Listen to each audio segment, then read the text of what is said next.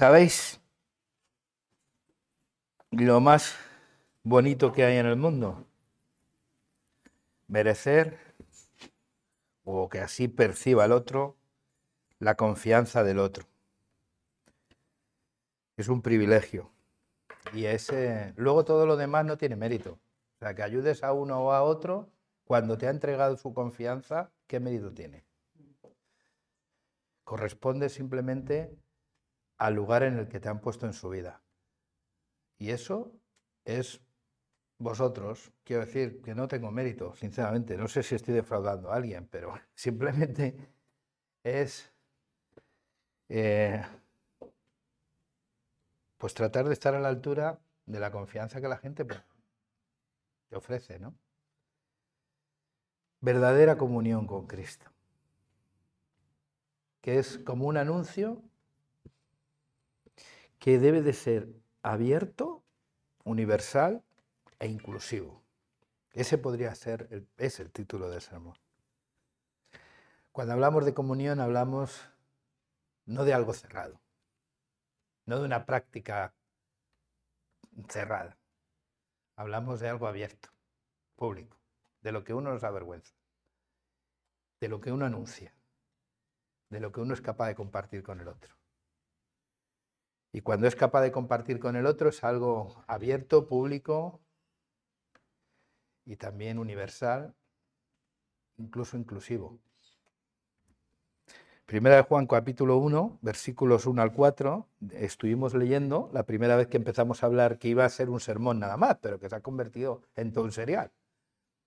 Eh, capítulo 1, versículo 1 al 4 de Primera de Juan dice, lo que era desde el principio, lo que hemos oído, lo que hemos visto con nuestros ojos, lo que hemos contemplado y tocado con nuestras manos respecto a la palabra de vida, pues la palabra de vida fue manifestada y la hemos visto y testificamos y os anunciamos la vida eterna, la cual estaba en el Padre y se nos manifestó. Lo que hemos visto y oído, eso os anunciamos, para que también vosotros tengáis comunión con nosotros y que nuestra comunión sea con el Padre y con su Hijo Jesucristo. Estas cosas os escribo, os escribimos para que vuestro gozo sea completo. Es curioso, pero si os dais cuenta, en cierta medida, cuando estaba hablando Marifeli de la historia de la iglesia y conectaba la vida de, los, de los, padres de Noel y, el bautismo de, de, Angie, ¿no? estamos hablando de distintas generaciones, hablaba ella incluso de, sus padres, ¿no? ¿Eh? y cómo la iglesia, sin que, bueno, pues es algo que, alcanza que tiene presencia en todas las generaciones y en cierta medida la Iglesia también es, pues, eh, esclava de su propia generación, ¿no? Eh, vive lo que vive su gente, la gente con la que convivimos. Eh, y es curioso ver cómo la Iglesia, cómo la Biblia conecta lo que vivieron los apóstoles con, nosotros. O sea, fíjate tú, que ya nos remontamos más allá. El testimonio apostólico de lo que hemos visto lo que hemos oído, lo que han tocado nuestras manos en cuanto a la palabra de vida, eso os anunciamos. Cuando, cuando están hablando de la palabra de vida, que fue manifestada, sabemos de quién están hablando, ¿no? El Evangelio de Juan lo dice, ¿no? El primer, capítulo, versículo 1, en el principio era el verbo, el verbo era con Dios y el verbo era Dios. Y luego el versículo 14, que para mí esa fusión es... Lo que hay en medio es, brutal, pero esa conexión 1.14 es todavía más brutal. Y aquel verbo que estaba con Dios se hizo carne y habitó entre nosotros y vimos su gloria, gloria como del unigénito Hijo de Dios lleno de gracia y de verdad. Increíble, increíble, ¿no? Fascinante. Si no te fascina el Dios cristiano, el Dios de nuestro Señor Jesucristo, es difícil que algo más te pueda fascinar, tanto como Él. O sea, Él era en el principio la palabra de vida que era Dios y estaba con Dios, se manifestó. Y los que estuvieron con Él dan testimonio y se hicieron testigos. El, término testigo viene de mártir, ¿no? Eh, el término griego es mártir. Entonces, fíjate tú ya, ¿no? Ellos fueron testigos de la vida de Cristo, de, de su presencia en la tierra. Le escucharon, le oyeron, vivieron con él, palparon con sus manos, estuvieron cerca de él. Cerquita, muy cerquita. Recordad que hubo episodios en los que no querían que pasase el tiempo porque Jesús se quedase con ellos. Y recordar también esa dependencia de Él, que cuando Jesús es atrapado, arrestado y muere en la cruz, cierta decepción eh, se apodera del grupo y se van todos a volver a pescar, ¿no? Pero allí está el maestro preparándoles el desayuno de nuevo. ¡Jo! Es que si Dios no existiera habría que inventárselo.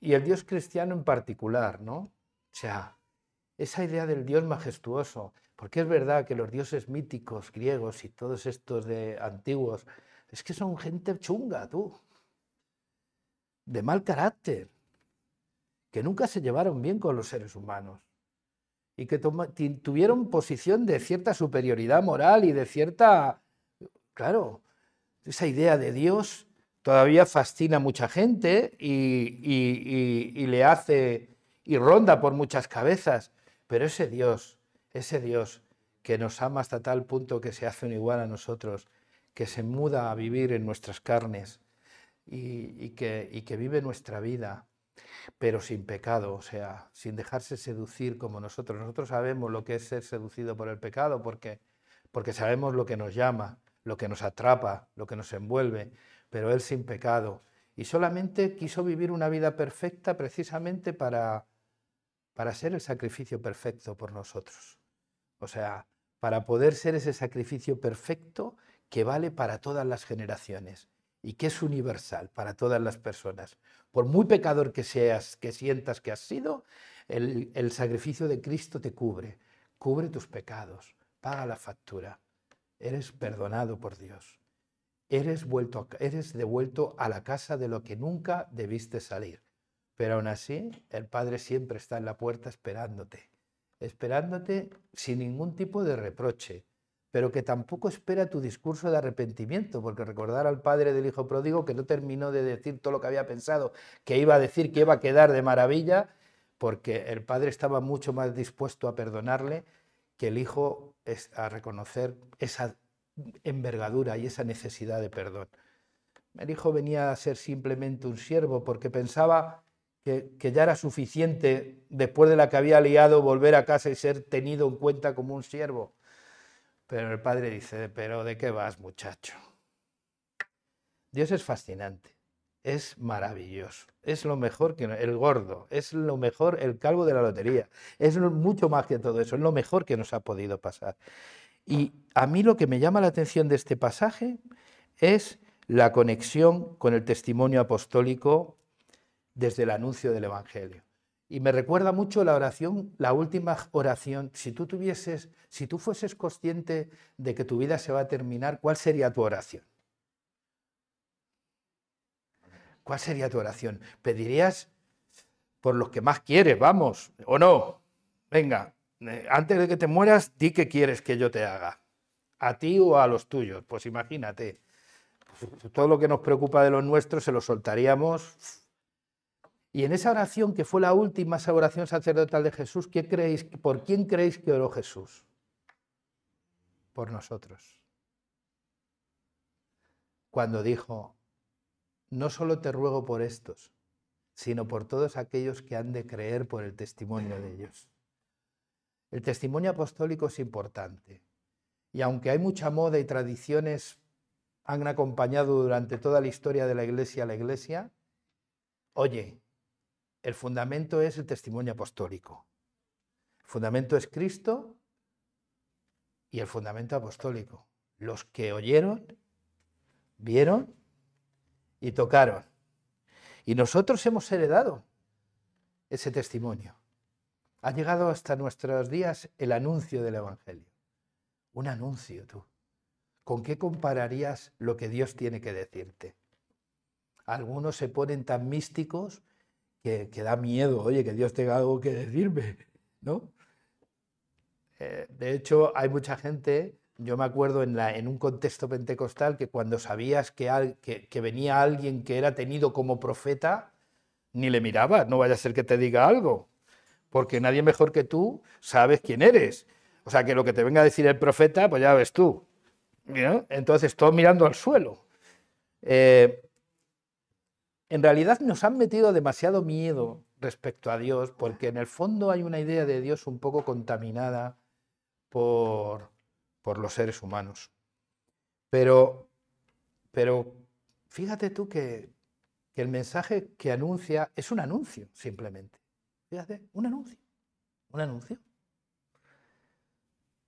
Un anuncio. Pero un anuncio que lo cambió absolutamente todo.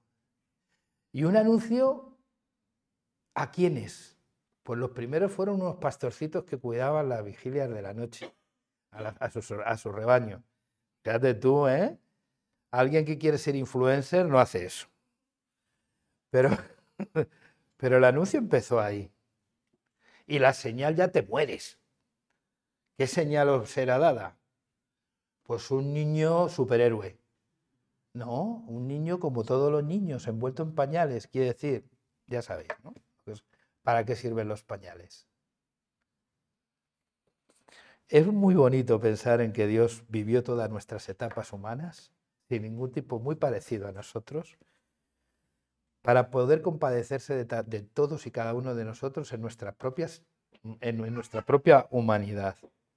El anuncio del Evangelio, por tanto, el testimonio apostólico tiene un propósito. Lo hemos leído para que tengáis comunión con nosotros. Y nuestra comunión es con el Padre y con el Hijo. Y os he escrito estas cosas para que vuestro gozo sea cumplido.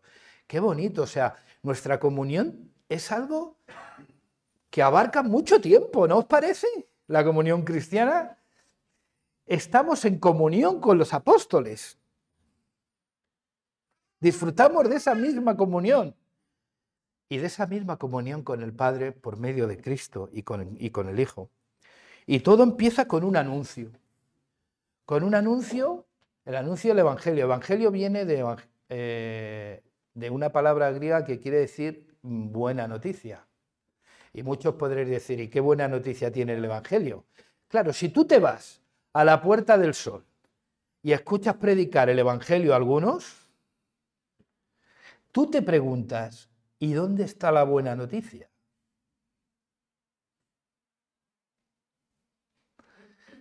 Pero yo quiero pensar que la noticia, ¿sabéis? Para mí la buena noticia está precisamente en que Dios, nuestro creador, nos creó a todos y después de la creación vio que todo estaba era bueno en gran manera y algo ha pasado que nosotros vemos que no es tan bueno.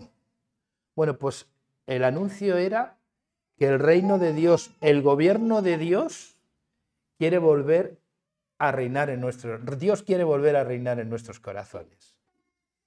Es la buena nueva del reino de Dios en nuestros corazones y en la vida de la gente, restaurando todas las cosas como al principio, para que todos podamos decir esto es bueno en gran manera. Por tanto, el anuncio del Evangelio es una buena noticia. No es ir amenazando a la gente, no es ir haciendo sentir a la gente miedo o culpa o vergüenza. No es tampoco exaltarnos a nosotros mismos lo que Dios ha contando lo que Dios ha hecho en mí. Lo ha hecho, sí, pero eso es una consecuencia del Evangelio. El Evangelio es Dios haciéndose hombre para restaurar a los hombres y volverlos a casa del Padre. Dios reconciliando todas las cosas consigo mismo por medio de Cristo. Eso es. Entonces no es lo que yo he hecho, sino es lo que Cristo, lo que Dios ha hecho en Cristo, en su obra, en su vida, en su muerte, en su resurrección, para darnos, para darnos vida, vida eterna. Así que, si os dais cuenta, la comunión apostólica que disfrutamos los cristianos, que tiene su origen en el testimonio de aquellos que vivieron. O sea, eso es lo que le hace todavía más potente. No estamos hablando de alguien que se ha inventado algo nuevo. Termina y se expresa con un grito de júbilo y de alegría. Y os escribo todas estas cosas para que vuestro gozo sea cumplido. Hay muchas formas de vivir el cristianismo, ¿no? Hay mucha gente que recibe, que tiene un sentido de la abnegación, de la culpa y de, y, un pesimismo en las espaldas que le hace vivir un cristianismo siempre quejándose, siempre lamentándome. Eh, eh, cuando hablaba el evangelio ese de las obligaciones, es un fastidio, quiero decir. Ese es pues un evangelio que crea más frustración que otra cosa. Y la gente está siempre insatisfecha y nunca es suficiente. Y claro, estamos en un territorio mm, muy, muy bueno para la manipulación, para las dependencias insanas. Dejar que la gente descubra a Cristo, llevar a la gente a Cristo, que es lo que nosotros deberíamos de hacer, presentar a Cristo, que ese es el Evangelio, y dejar que Cristo obre en, las personas y darles también su tiempo para que entiendan y para que Dios corrija y para que Dios enseñe y para que Dios instruya, es fundamental. Ese es el yendo que decía Juan Manuel cuando compartía esta mañana. Ese es el yendo. El discipulado, hice hacer discípulos a las naciones, quiere decir, mientras vais, haced discípulos. Es decir, acompañando a la gente, hacemos discípulos. Claro, eh, no es ir, soltarles un peñazo de charla y ponerle nota en la evaluación final si es apto o no es apto. Eso no es hacer discípulos. Tampoco está hablando de un conocimiento claro. Si os dais cuenta, está hablando enseñarle las cosas que yo os he enseñado.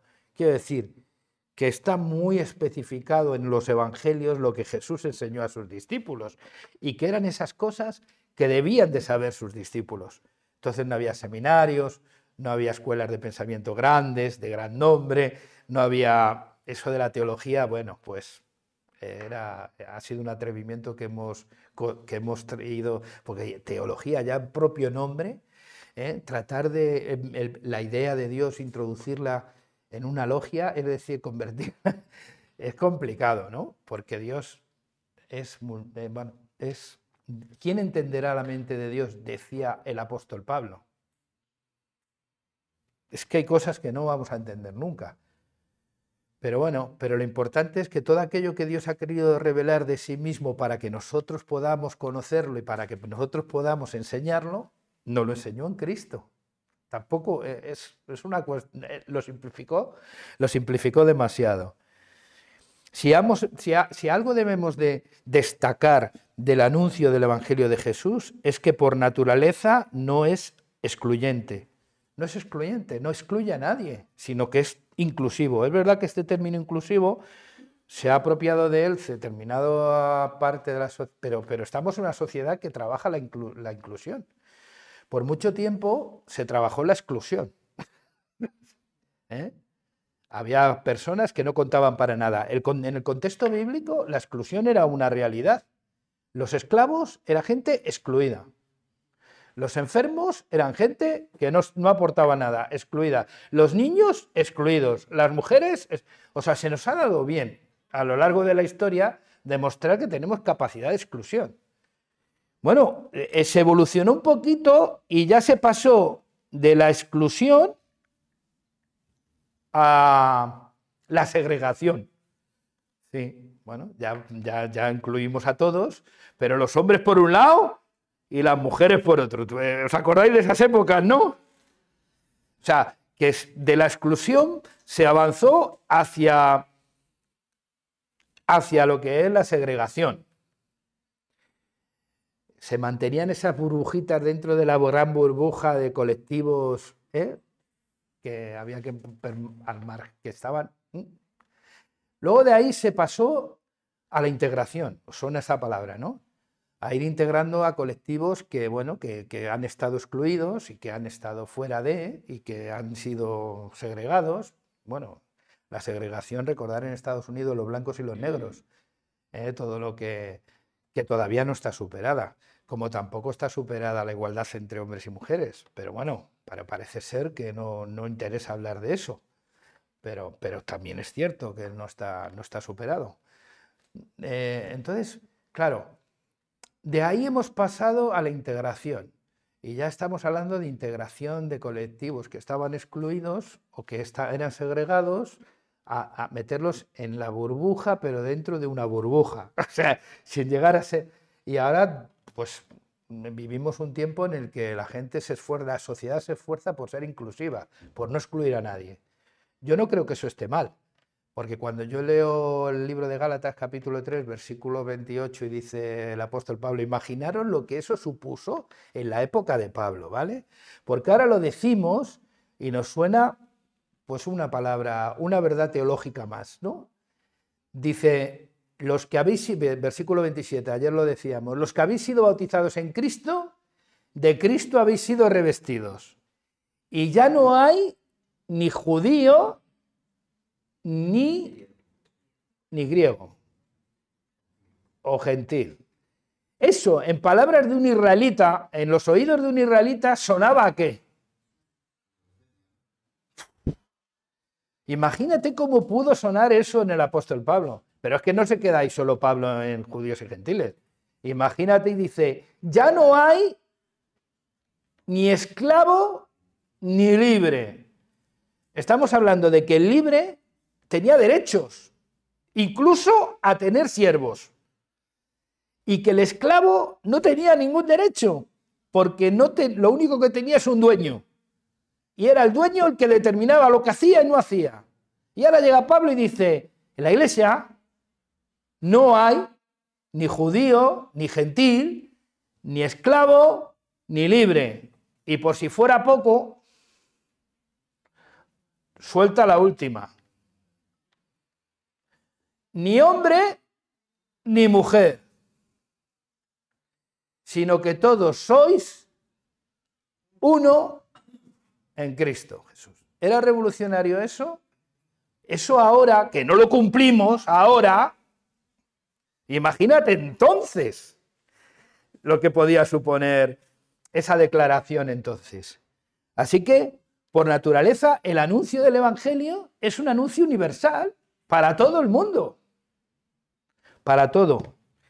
Y luego, pues eso, hay quien piensa que, bueno, que no es para todos, que es para unos pocos, para los que el Señor eligió. ¿Qué vamos a hacer? Bueno, eso tiene sus lagunas y como es una cosa tediosa y teológica y larga, no vamos a entrar en eso. Pero si revisamos, si revisamos eh, el anuncio en sí mismo, eh, nos daremos cuenta que el mismo anuncio que es Cristo, que la vida fue manifestada en Cristo, Cristo no hizo acepción de personas. Cristo estuvo en la, en la casa de saqueo publicano y estuvo en, lo que predicaba el domingo anterior eh, eh, Daniel.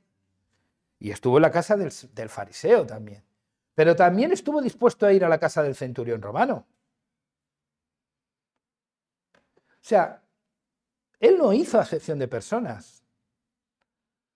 En ningún caso.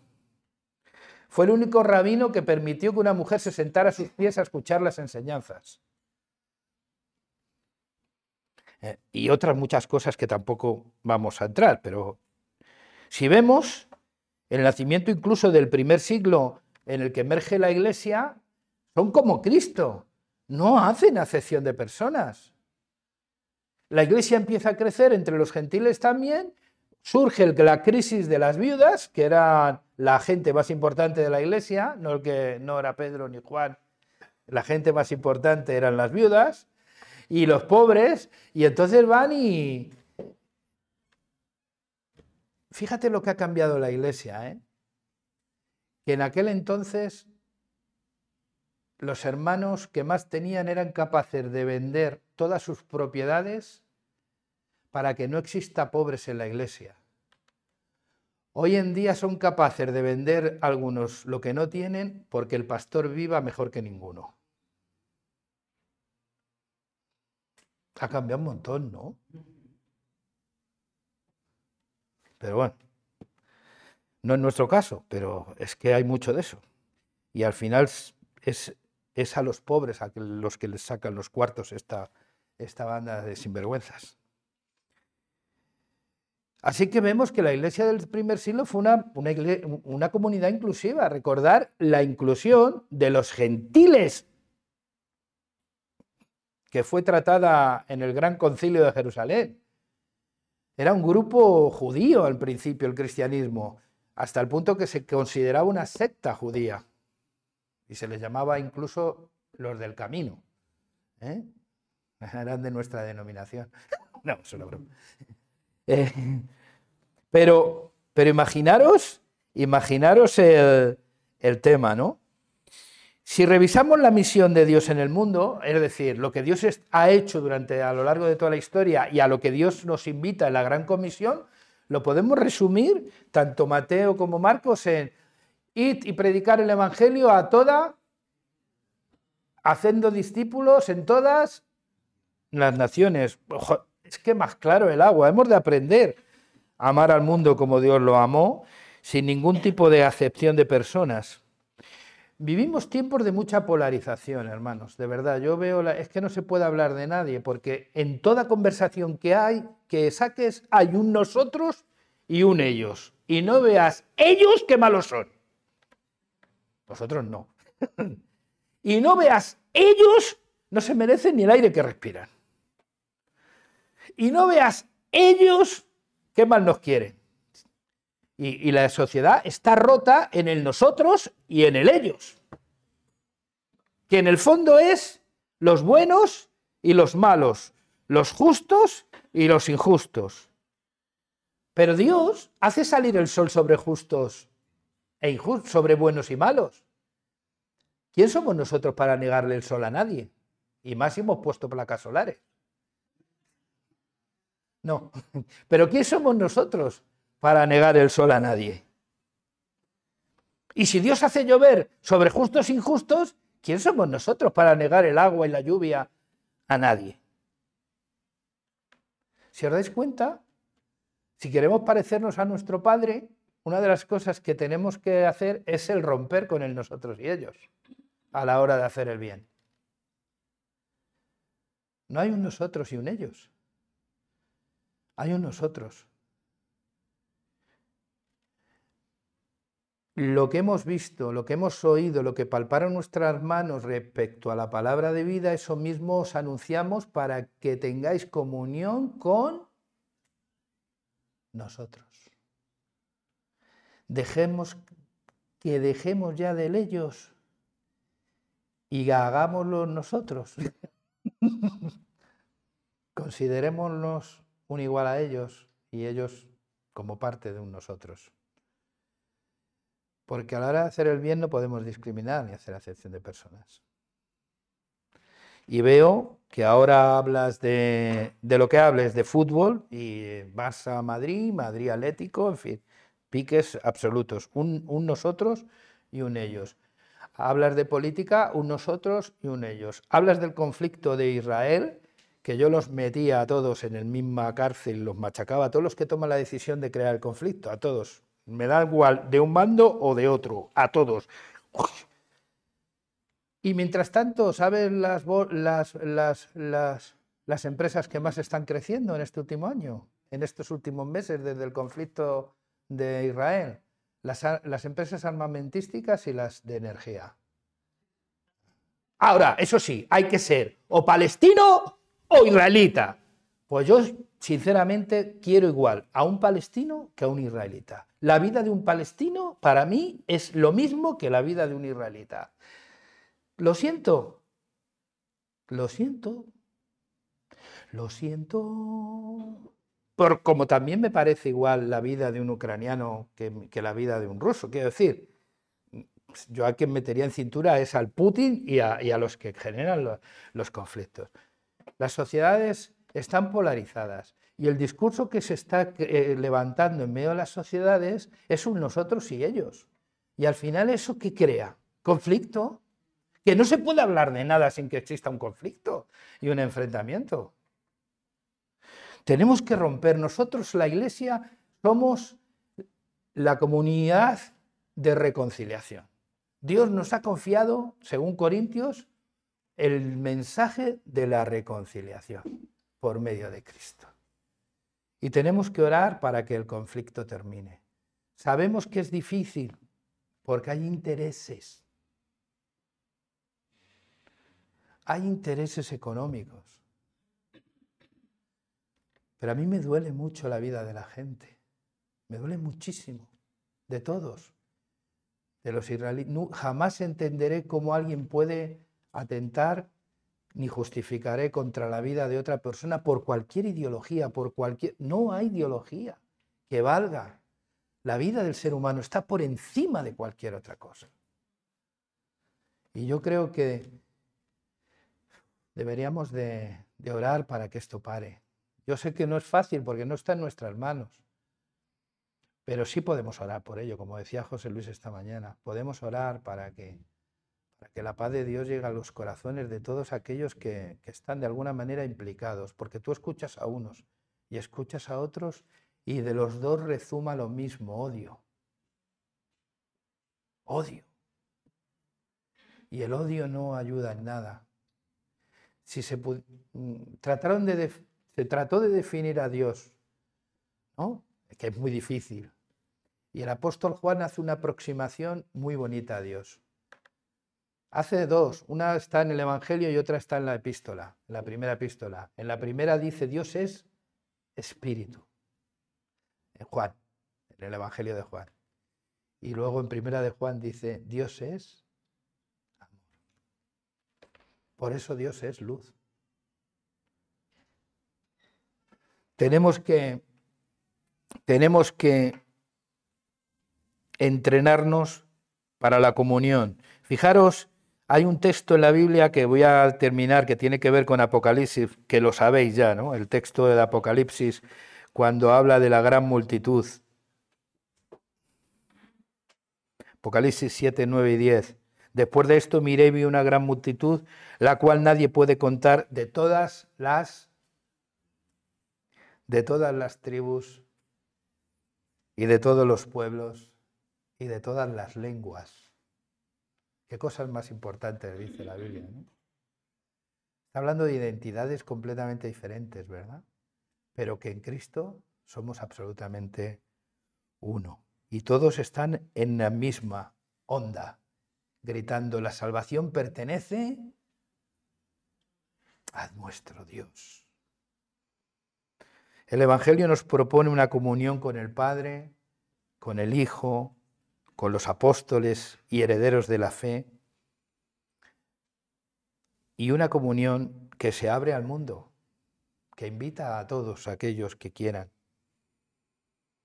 y que produce gozo, que produce alegría. El fruto lógico de una buena noticia es la alegría. Cuando te dan una buena noticia, ¿qué, sientes? Tú ves a alguien que le dé una buena noticia y se ponga, oh, pues ahora me ha tocado la lotería, macho. ¿No? Y ahora estoy sano. podía estar enfermo, ¿no? Vas al médico a que te dé un diagnóstico y dices, mire, está como si tuviese 18 años. Y a ver qué hago yo ahora con 58. ¿No? Hay gente así, que ya le puede decir, pero yo no me imagino a nadie que le den una buena noticia y, sea un gafe. ¿No? hay, a veces que contamos la buena noticia, de verdad, que da miedo. Unos, unos porque dan miedo contando la buena noticia y otros porque dan pena contando la buena noticia. Porque te cuentan de todo lo que te quita el Señor y dices, Señor, que no, ¿qué te quita? Pero vamos a ver, ¿qué nos quita el Señor? Que dejemos de ser unos bandidos, forajidos, pecadores, malos, perversos. Pues si es que eso es bueno, ¿no? Bueno, si leemos al final las, parábolas del capítulo 15 del Evangelio de San Lucas, nos daremos cuenta que cuando se encuentra la moneda, reúne al vecindario y celebran juntos. Cuando aparece la abeja perdida, venga, fiesta en los cielos. Cuando viene el hijo pródigo, vamos todo el mundo a matar el becerro más gordo. Pero hay hermanos mayores, ¿sabes? Cuidado. Pero, pero lo cierto es que la alegría está muy conectada con la buena noticia del Evangelio. Deberíamos de ser gente chupi, gente alegre, gente con buena sombra, gente con la que se quiere estar, con la que se quiere pasar tiempo. ¿Estamos preparados, hermanos? Terminamos ya con estas preguntas que quiero que os las quedéis. ¿Estamos preparados para tener comunión con nuestro semejante, aunque no piense como nosotros? ¿Estamos preparados para abarcar, para abrazar a nuestros enemigos y tener comunión con ellos? ¿Estamos preparados para ser parte de esta gran multitud de toda lengua, tribu, pueblo y nación? Si a veces el desconocimiento da miedo, ¿no? Y el desconocimiento del otro te produce un miedo y un pavor enorme, ¿no? Pero tenemos que empezar a romper el miedo y transformar el miedo en amor por medio de Cristo. Yo os animo, yo os animo, hay, hay gente que se, que se esfuerza y se está esforzando, en mi opinión, demasiado por normalizar y estandarizar a todas las personas. Y no nos damos cuenta que somos seres únicos que nunca podremos ser lo mismo, a no ser que nos fundamos en Cristo. Aún así, en Cristo seremos uno, pero diferentes. Porque la vida de Dani es la vida de Dani y mi vida ha sido mi vida. Pero con la vida de Dani, seguramente que Dios podrá hacer cosas maravillosas para llegar a un montón de, Danieles traviesos por ahí.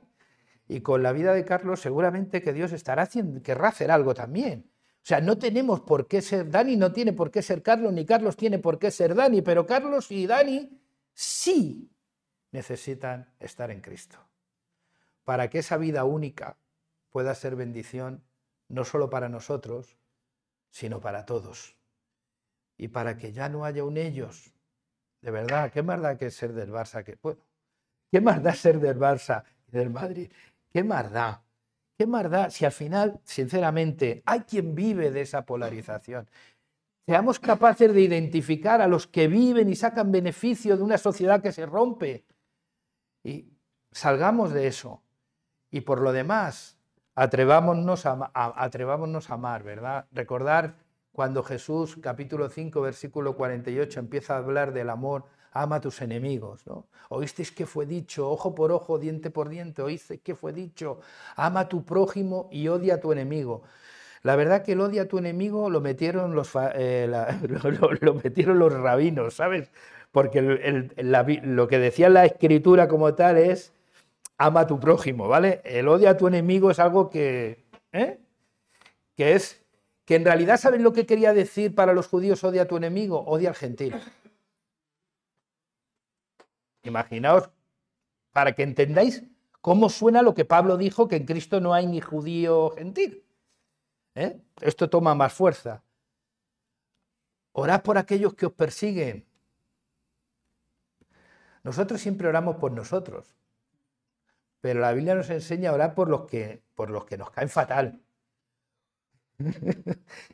Ora, pues empieza a orar por el que no puede, por el que no soportas, porque es la manera de empezar a soportarle. Y luego hasta Dios puede cambiarle y todo, tú. ¿Qué te parece? Y hace de un enemigo tu amigo, porque sabéis que la única manera cristiana de vencer a un enemigo, ¿no? Es haciéndole tu amigo. O sea, matándole no, la única manera de vencer al enemigo es haciéndole tu amigo. Y por eso este evangelio que predica Cristo de amar a los enemigos, de orar por los que te persiguen, por los que te ultrajan, por los que te critican, vamos, por todos esos que te quieren un montón, pues tú quiérelos también orando por ellos. Y si te cuesta un poquito, ora con más fervor. Pero ora. Y luego os dice Jesús, porque si amáis a los que os aman, ¿Qué hacéis de más? Ya he terminado, ¿eh? Ya vosotros.